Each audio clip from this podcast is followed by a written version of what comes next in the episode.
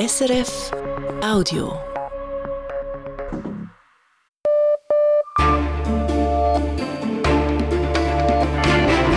Radio SRF, Echo der Zeit mit Christina Scheidecker. Die Wahlen im Kanton Zürich, unser Schwerpunkt an diesem 12. Februar. Seit kurzem sind die definitiven Resultate bekannt. Die Grünen sind die großen Verlierer. Wir fassen die wichtigsten Ergebnisse zusammen, haben erste Reaktionen darauf gesammelt. Außerdem schätzen wir die Resultate ein mit unserem Zürich-Korrespondenten und wir wollen wissen, welche Schlüsse die Parteispitzen daraus ziehen im Hinblick auf die nationalen Wahlen im Herbst. Dann eine Überraschung gibt's heute im Kanton Basel-Land. Die SVP verliert ihren Sitz in der Regierung. Neu gewählt ist ein Vertreter der EVP. Und wir blicken nach Syrien, wo sich die Bevölkerung nach dem schweren Erdbeben vor allem gegenseitig hilft. Doch es brauche dringend auch internationale Solidarität, sagt die Beobachterin vor Ort.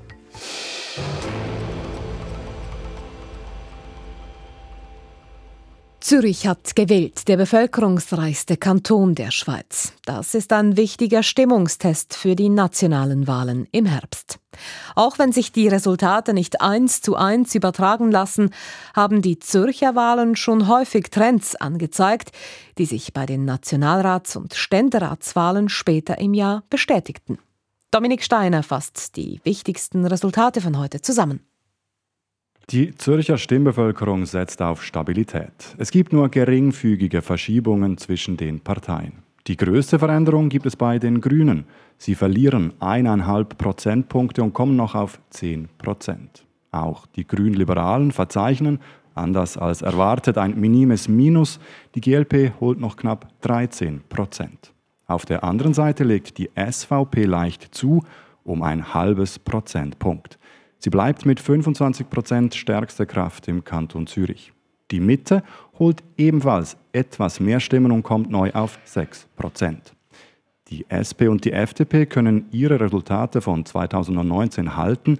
Die SP bleibt mit 19 Prozent zweitstärkste Partei, die FDP drittstärkste Kraft mit 16 Prozent. Große Veränderungen bleiben also aus. Das gilt umso mehr für die Regierungsratswahlen. Dort sind sämtliche sieben bisherigen wieder angetreten und alle sieben Regierungsräte wurden im Amt bestätigt. Alle Resultate im Überblick gibt's übrigens bei uns online srf.ch-news. Es kommt also nicht zu großen Verschiebungen im Parlament des Kantons Zürich. Entgegen der Wahlumfragen gehören die Grünliberalen nicht zu den großen Gewinnern und gehört die SP nicht zu den Geschlagenen. Es bleibt eigentlich alles relativ stabil, mit einer Ausnahme, wir haben es gehört, die Grüne Partei muss federn lassen. Ivan Santoro hat die Reaktionen. Die Grünen verlieren etwa eineinhalb Prozentpunkte oder drei ihrer 22 Sitze im Kantonsparlament.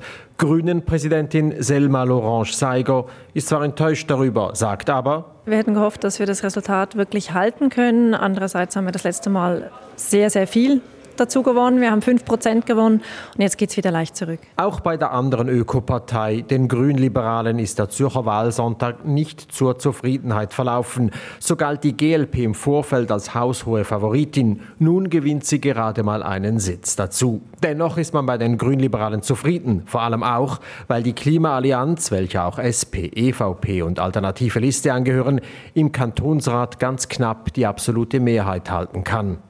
Nicht zufrieden ist FDP-Parteipräsident Hans-Jakob Bösch. Man habe mit den Themen Energie und Sicherheit, Inflation und Verkehr in den bürgerlichen Kreisen zu wenig mobilisieren können, sagt er. Ja, es ist so, in, in, in den konservativen Kreisen hat die, die Wokeness-Diskussion und vielleicht auch die Angst vor der Zuwanderung stärker mobilisiert, als, äh, als wir bei, in unseren Kreisen mobilisieren konnten. Das muss man jetzt so zur Kenntnis nehmen. Und mit diesen konservativen Kreisen ist vor allem die SVP gemeint. Nach den massiven Verlusten bei den Kantonsratswahlen vor vier Jahren wurde der Volkspartei wieder eine Niederlage vorausgesagt. Nun kann sie sogar leicht zulegen. Der Zürcher SVP-Präsident Dominik Ledergerber ist über das Resultat nicht überrascht und ja, er glaubt, dass die Anti-Wokeness-Haltung der SVP auch zum Erfolg beigetragen hat. Ich glaube, die, die linksgrüne Seite hat übertrieben mit ihrer Bevormundungs- und Verbotspolitik. Und wir sind immer eingestanden für Freiheit und Sicherheit. Auch nach den Wahlverlusten vor vier Jahren haben wir unserem Parteiprogramm festgehalten und das zahlt sich jetzt aus. Bleibt noch die SP. Für sie war der Wahlsonntag eine Zitterpartie. Am frühen Nachmittag sah es noch nach einem Minus von über einem Prozent Wähleranteil aus. Nun kann die SP sogar einen Sitzgewinn verbuchen. SP-Co-Präsident Andreas Dauru glaubt deshalb, dass der langjährige Abwärtstrend bei seiner Partei mit dem heutigen Resultat ein Ende gefunden hat. Im Vergleich zu den nationalen Wahlen 2019, wo wir wirklich einige an Verluste haben, haben wir uns jetzt ein bisschen halten können. Also ich glaube, wir fangen uns langsam wieder. Und das stimme ihn zuversichtlich für die eidgenössischen Wahlen, meint der Zürcher SP-Co-Präsident. Die Wahlen im Kanton Zürich beschäftigen uns gleich weiter. Zuerst aber geht es um Wahlen im Ausland, zum Beispiel im deutschen Bundesland Berlin. In den Nachrichten mit Manuela Bürgermeister. Dort fand heute die Wiederholung der Wahl für das Landesparlament statt. Die Wahl musste wiederholt werden, nachdem beim ersten Urnengang Ende September etliche Pannen aufgetreten waren und das Resultat für ungültig erklärt wurde. Bei der Wiederholungswahl heute gab es laut dem Wahlleiter kaum Zwischenfälle, allerdings zeichnet sich eine tiefe Wahlbeteiligung ab. In den Umfragen sind die oppositionellen Christdemokraten mit Spitzenkandidat Kai Wegner die stärkste Einzelkraft. Trotzdem könnte die bisherige Dreierkoalition aus Sozialdemokraten, Grünen und Linken unter der regierenden Bürgermeisterin Franziska Giffey von der SPD wieder eine Mehrheit der Sitze erzielen. Die Grünen wollen die Koalition fortsetzen, allerdings unter ihrer Führung. Bei der Stichwahl um das Präsidentenamt in Zypern zeichnet sich ein Sieg des konservativen Ex-Außenministers Nikos Christodoulidis ab. Das berichtet der staatliche Radiosender auf der Grundlage von Nachwahlbefragungen. Sein Gegner, der von den linken Parteien unterstützte Diplomat Andreas Mavroyanis, kommt auch bei Prognosen von privaten Sendern auf weniger Stimmen. Mit dem amtlichen Ergebnis wird im Lauf des Abends gerechnet. Damit zu den Erdbeben, welche die Türkei und Syrien vor einer knappen Woche getroffen haben. Mittlerweile melden die Behörden beider Länder, dass über 33.000 Menschen ums Leben gekommen sind. Retterinnen und Retter befürchten, dass die Zahl noch deutlich steigen wird. Zu den ersten Helferinnen und Helfern vor Ort gehörten auch Schweizer Rettungsteams. Ein Teil von ihnen kehrt nun morgen in die Schweiz zurück. Dies in Absprache mit den türkischen Behörden und in Koordination mit den anderen internationalen Rettungsteams. Das hat das Eidgenössische Departement für Auswärtige Angelegenheiten der Nachrichtenagentur Keystone SDA bestätigt. Die Schadenplätze, die der Schweizer Rettungskette zugewiesen worden seien, seien abgeschlossen. Seit gestern sei nun ein Team des Schweizerischen Korps für humanitäre Hilfe in der Türkei. Dieses konzentriere sich auf die Überlebenshilfe der betroffenen Menschen. Für die Betroffenen der Erdbeben sammelt die Schweizer Glückskette Spenden. Bislang seien Zusagen von über 14 Millionen Franken gemacht worden, meldet die Glückskette. Sie finanziert mit den Geldern direkt die Hilfseinsätze ihrer 25 Schweizer Partnerorganisationen in der Türkei und in Syrien. Eine Mehrheit der Schweizer Bevölkerung wünscht sich eine neue parteipolitische Zusammensetzung des Bundesrats. Zu diesem Schluss kommt eine repräsentative Umfrage des Forschungsinstituts Sotomo im Auftrag der NZZ am Sonntag. 59 Prozent der Befragten sind eher oder klar für eine Veränderung. Aktuell haben die SVP, die FDP und die SP je zwei Bundesratssitze, die Mitte einen. Am klarsten für eine Änderung sind die Wählerinnen und Wähler der Grünen und der Grünliberalen. Auch jene der SP stünden hinter einer neuen Zusammensetzung. An der Online-Umfrage haben Ende Januar gut 1500 Personen teilgenommen. In Iran ist die Journalistin Elnas Muhammadi freigelassen worden, nach mehreren Tagen in Haft. Sie konnte das Gefängnis gegen Zahlung einer Kaution verlassen, wie iranische Medien berichten. Die Journalistin war Anfang des Monats festgenommen worden.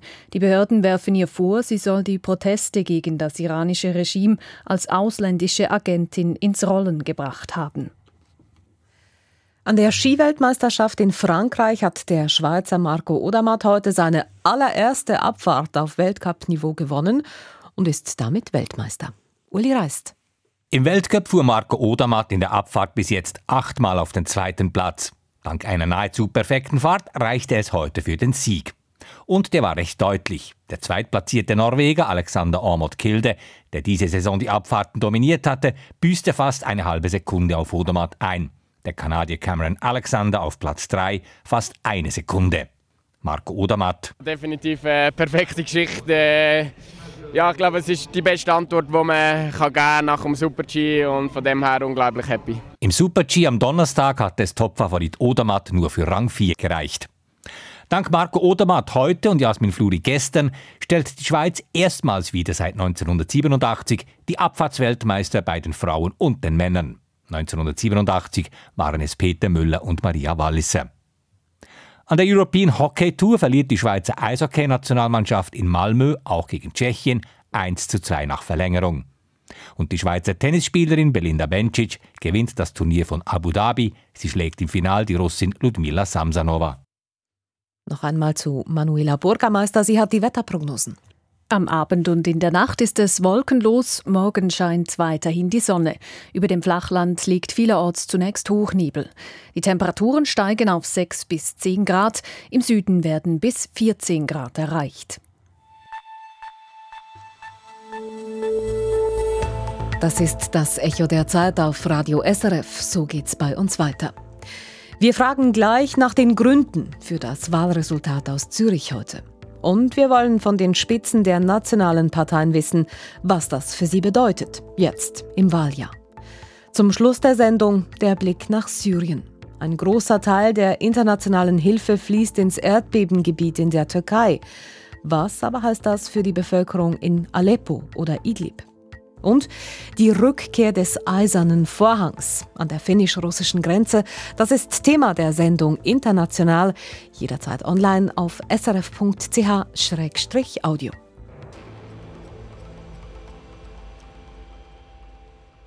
Vor vier Jahren schwabte eine große grüne Welle durch den Kanton Zürich. Grünliberale und Grüne konnten damals massiv zulegen.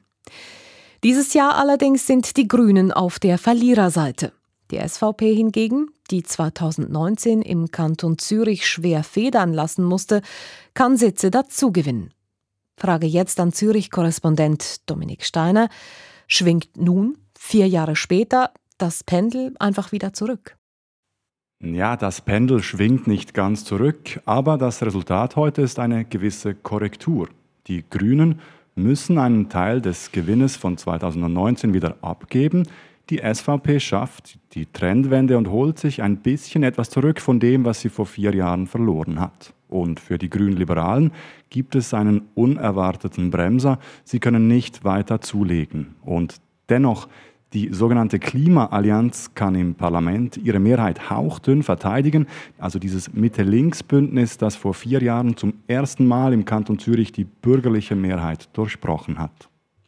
Welche Themen haben denn inhaltlich eine Rolle gespielt? Die SVP etwa, die hat mit ihrem Wahlkampf den Nerv der Stimmbevölkerung offenbar ganz gut getroffen. Die SVP ist mit ihren Urthemen in den Wahlkampf gezogen. Sicherheit und Freiheit. Angesichts des Krieges in der Ukraine hat das Thema Sicherheit offenbar an Gewicht gewonnen. Außerdem könnte es auch sein, dass die Migration die Zürcherinnen und Zürcher stärker beschäftigt. Viele Gemeinden sind am Anschlag beim Unterbringen der Asylsuchenden möglich, dass auch dies der SVP Stimmen gebracht hat. Die grünen Themen sind dagegen weniger im Schwung. Nur angesichts der vergleichsweise kleinen Verschiebungen zwischen, der, zwischen den Parteien heute muss man auch sagen, allein die Mobilisierung der eigenen Basis kann diese Veränderungen heute auch erklären kleine Verschiebungen, sagen Sie, Stabilität. Und das gilt ja auch für die Regierung. Da wurden alle sieben bisherigen relativ problemlos wiedergewählt. Ja, alle sieben haben die Wiederwahl heute souverän geschafft. Am meisten Stimmen holte dabei Mario Fehr. Er ist damit der erste parteilose Zürcher Regierungsrat seit 28 Jahren. Das heißt auch, damit verliert die SP definitiv ihren zweiten Sitz und ist neu nur noch mit Jacqueline Fehr in der Regierung vertreten. Auch die beiden SVP-Regierungsräte Nathalie Rickli und Ernst Stocker schaffen die Wahl mit guten Resultaten, ebenso der Grüne Martin Neukomm. Auf den hintersten Plätzen stehen Silvia Steiner von der Mitte und Carmen Walker-Späh von der FDP, aber auch sie haben einen komfortablen Vorsprung auf das Feld der Herausforderinnen und Herausforderer. Vielen Dank für diese Informationen. Das war Zürich-Korrespondent Dominik Steiner. Die Resultate der Wahlen im Kanton Zürich sind für die ganze Schweiz interessant. Denn Zürich ist mit seiner Bevölkerungsstruktur recht repräsentativ für das ganze Land. So hat Zürich zum Beispiel vor vier Jahren die grüne Welle vorweggenommen. Was auf kantonaler Ebene passierte, spiegelte sich einige Monate später in den nationalen Wahlen. Welche Schlüsse also ziehen die nationalen Parteispitzen aus den Zürcher Resultaten? Raphael von Matt hat nachgefragt. Die Zürcher SVP verteidigt ihre Position als stärkste Partei und gewinnt einen Sitz hinzu. Für Thomas Aschi, den Fraktionschef der SVP im eidgenössischen Parlament, eine Genugtuung. Die Zürcher SVP hat auf die richtigen Themen gesetzt. Für ein härteres Durchgreifen beim Asylmissbrauch, für eine Begrenzung der Zuwanderung und für tiefere Steuern und Abgaben. Mit diesen Themen will die SVP auch im Herbst bei den nationalen Wahlen punkten. Mehr erwartet hatten die Grünliberalen, die Überflieger bei den Wahlen in praktisch allen anderen Kantonen. In Zürich verlieren sie jetzt einen Sitz im Kantonsparlament. Die Lehre für die nationalen Wahlen ist für Fraktionschefin Tiana Moser klar besser kommunizieren. Also wir müssen ganz klar aufzeigen, wo wir stehen, selbstverständlich. Also ich glaube aber nicht, dass wir eine Positionsänderung machen müssen. Aber die Kommunikation gegen außen, dass man uns und unsere Politik eben wirklich spürt und auch bei den Themen, wo das vielleicht noch nicht so der Fall war, noch mehr spürbar ist, ich glaube, das muss unser Ziel sein. Spürbar ist die Erleichterung bei der SP. In Umfragen schnitt die Partei jeweils schlecht ab, doch nun können die Sozialdemokraten sogar einen Sitz hinzugewinnen. Dennoch ist SP-Co-Präsidentin Matthäa Mayer besorgt, was die Nationalratswahlen angeht, weil die SVP so gut abschneidet. Ich bin für die SP zuversichtlich, aber wir müssen einiges in Bewegung setzen, dass es nicht zu einem Rechtsrutsch kommt, weil die Herausforderungen im Klimabereich einer Gleichstellung der Kaufkraft viel zu groß sind, für das wir uns einen Rechtsrutsch auch erlauben könnten. Deshalb will auch die SP ihren Wählerinnen und Wählern ihre Inhalte nun noch besser kommunizieren. Darauf setzen auch die Grünen, die Verlierer in Zürich. Balthasar Glättli, der nationale Parteipräsident, ist wachgerüttelt durch das Zürcher Ergebnis. Er setzt nun vor allem auf das Prinzip an die Säcke. Also wir müssen die Leute an die Urne schleppen, an die Urne bewegen. Ich hoffe auch, dass es eine Art Weckruf ist, dass man merkt, all jene, denen Klima offensichtlich eine wichtige Sorge ist, dass die merken, man kriegt nur Klimapolitik, wenn man auch an die Urne geht. Ihre Wählerinnen und Wähler besser an die Urne bringen, das wollen auch die Freisinnigen. Sie hatten sich in Zürich ein besseres Ergebnis erhofft. Der nationale Parteipräsident Thierry Burkhardt will deshalb mehr Schub für den Herbst. Es zeigt aber auch, dass man im Hinblick auf die eidgenössischen Wahlen noch aktiver sein im Bereich der Mobilisierung. Dort haben wir ein grosses Potenzial, das wir besser ausschöpfen Große Verschiebungen haben die Zürcher Wahlen keine gebracht. Den nationalen Parteien bieten sie doch Gelegenheit, daraus die Lehren für den Herbst zu ziehen. Damit beschließen wir unsere Berichterstattung über die Wahlen im Kanton Zürich für den Moment.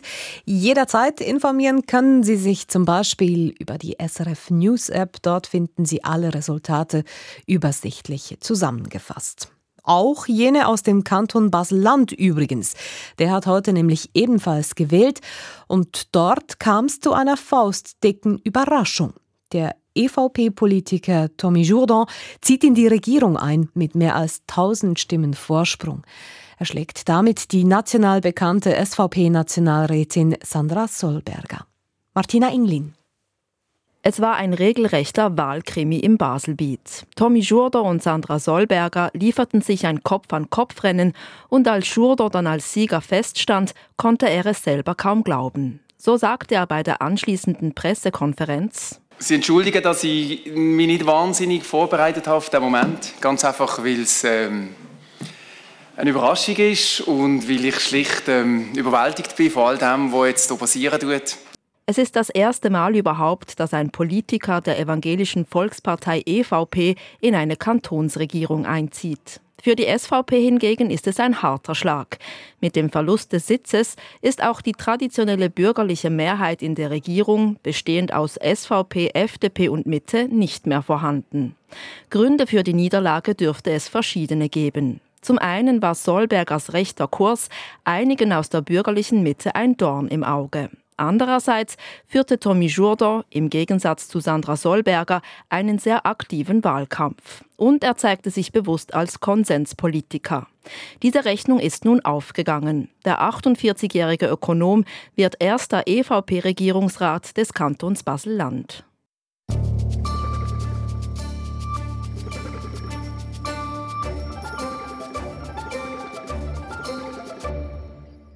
Obwohl im Erdbebengebiet kaum noch Überlebende geborgen werden können, nehmen die Herausforderungen für die Hilfsorganisationen in der Türkei und Syrien in der Region eher noch zu.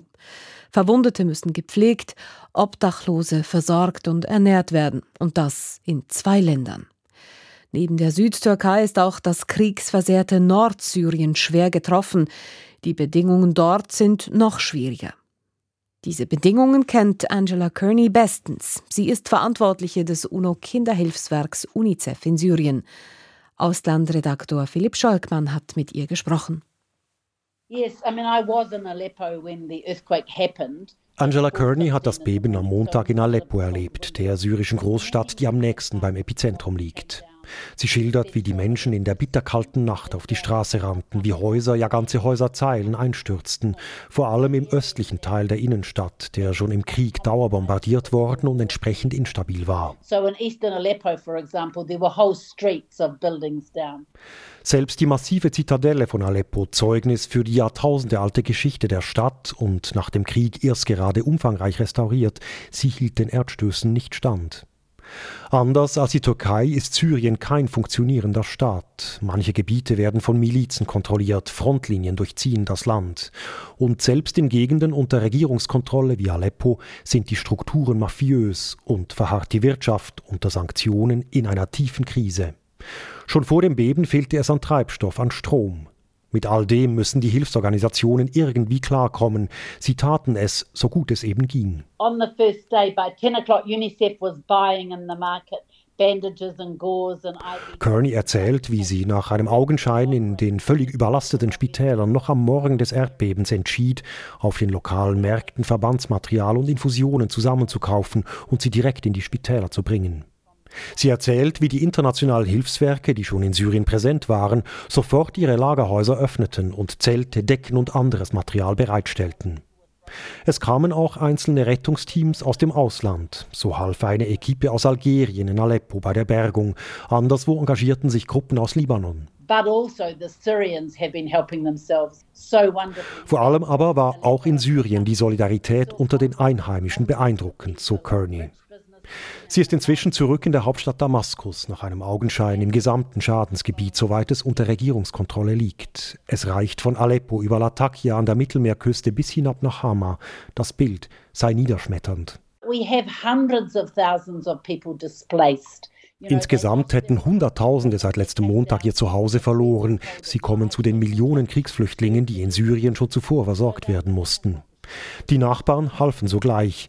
Manche Obdachlose fanden eine Bleibe, eine Suppe in Privathäusern oder in Kirchen, Moscheen, Gemeindezentren. Kearney kamen auf ihrer Fahrt aus dem Erdbebengebiet auch Konvois entgegen von religiösen und anderen Hilfsorganisationen, beladen mit Decken, warmen Kleidern, Essen. Doch in dem kriegszerröteten Land sind die Möglichkeiten zur privaten Hilfe sehr begrenzt. Besonders gilt das im völlig ausgezehrten Rebellengebiet um Idlib an der Grenze zur Türkei. Ein lokaler Zivilschutz war dort auf sich allein gestellt, übernahm die Bergung in den Trümmern, wie schon jeweils nach den Bombardements durch das Regime Assad. Vom Westen finanziert, sind diese sogenannten Weißhelme dennoch völlig inadäquat ausgerüstet für eine solche Katastrophe. Wir haben die Menschen im Nordwesten Syriens im Stich gelassen, räumte Martin Griffiths heute ein bei einem Besuch im Grenzgebiet. Er ist der Nothilfekoordinator der UNO. Auf Druck Russlands im Sicherheitsrat führt schon in normalen Zeiten nur mehr ein einziger Grenzübergang direkt aus der Türkei in das Gebiet, das von einer islamistischen Rebellengruppe kontrolliert wird. In den Tagen nach dem Erdbeben war selbst dieser letzte Grenzübergang unpassierbar. Griffiths gelobte Besserung und langsam läuft die Hilfe auch für Idlib über den einzigen Grenzübergang aus der Türkei nun an. Weitere Grenzübergänge sollen geöffnet, die Versorgung auch direkt über die Frontlinien hinweg möglich werden aus dem Gebiet unter Kontrolle des Regimes Assad. trucks are ready in Aleppo to go in should the security clearances happen. We're just waiting for it. Die Lastwagen in Aleppo stehen dafür bereit, sagt Angela Kearney vom UNICEF. Doch alle politischen Hürden scheinen noch nicht ausgeräumt, die Verhandlungen dauern an, während die Obdachlosen hungern und frieren. Einfacher offensichtlich die Versorgung nach Damaskus. Really. Soweit sie sehe, funktioniere die Einfuhr von Hilfsgütern ins regierungskontrollierte Syrien nun sehr unkompliziert, sagt Angela Kearney von UNICEF. Auch das war bisher ein langwieriger und teurer Prozess, wegen der westlichen Sanktionen einerseits, der administrativen Schikanen des Regimes andererseits. Und doch steht die Erdbebenhilfe für Syrien erst ganz am Anfang. Actually, it's just overwhelming. Die Bedürfnisse sind schlicht überwältigend, sagt Angela Kearney von UNICEF in Damaskus, und sie appelliert dringend an die internationale Solidarität. Philipp Schalkmann. Es bleibt der Blick in die kommende Woche. Wie in der Schweiz ist auch in den Niederlanden zu Beginn der Corona-Pandemie dem Pflegepersonal Applaus gespendet worden. Doch zu einer Verbesserung der Arbeitssituation hat dieser Applaus nicht geführt. Viele Pflegende erkrankten an Long-Covid und verloren ihre Arbeit. Nun wollen sie gegen den Staat klagen. Und ein Waffenstillstand in der Ukraine ist kaum absehbar. Russland greift unablässig an.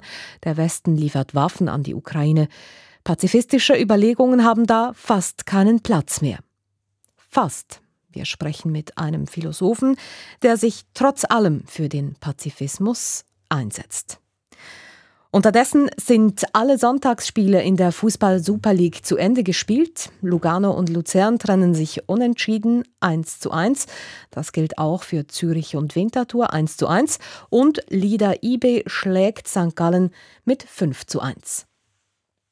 Das war das Echo der Zeit mit Redaktionsschluss um 18.27 Uhr. Verantwortlich für die Sendung Anna Drechsel, für die Nachrichten Jan Fontobel, am Mikrofon Christina Scheidecker. Das war ein Podcast von SRF.